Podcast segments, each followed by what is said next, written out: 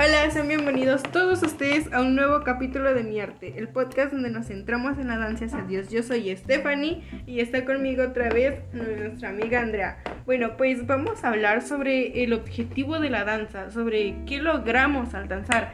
Porque si se han puesto a pensar cuál es el objetivo de nuestros brincos, de nuestra alegría en alabanza y de hincarnos y orar este, en la adoración, ¿saben? Entonces, pues ese va a ser nuestro objetivo. Ahorita, eh, en la danza cristiana nuestro objetivo es tener esa comunión con Dios, reflejarle al pueblo nuestro amor, nuestra pasión que tenemos hacia Dios, ese agradecimiento que nosotros tenemos hacia Dios. ¿Cómo se logra esto? Porque no solo danzamos por danzar.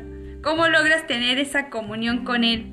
Lo logras siendo obediente y llevando una vida de santidad llevándote bien con, la gente o también así así reflejando esa comunión tener esa comunión también tanto como los hermanos tanto como Dios porque así lo reflejó nuestro Señor cuando vino nosotros a darnos nuestro ejemplo llevarlo esa comunión tanto como los hermanos como también con su Padre bueno, pues esto también lo hacemos ya sea en alabanza, es cuando gritamos, cuando danzamos, cuando mostramos ese gozo que tenemos adentro de nosotros al danzar.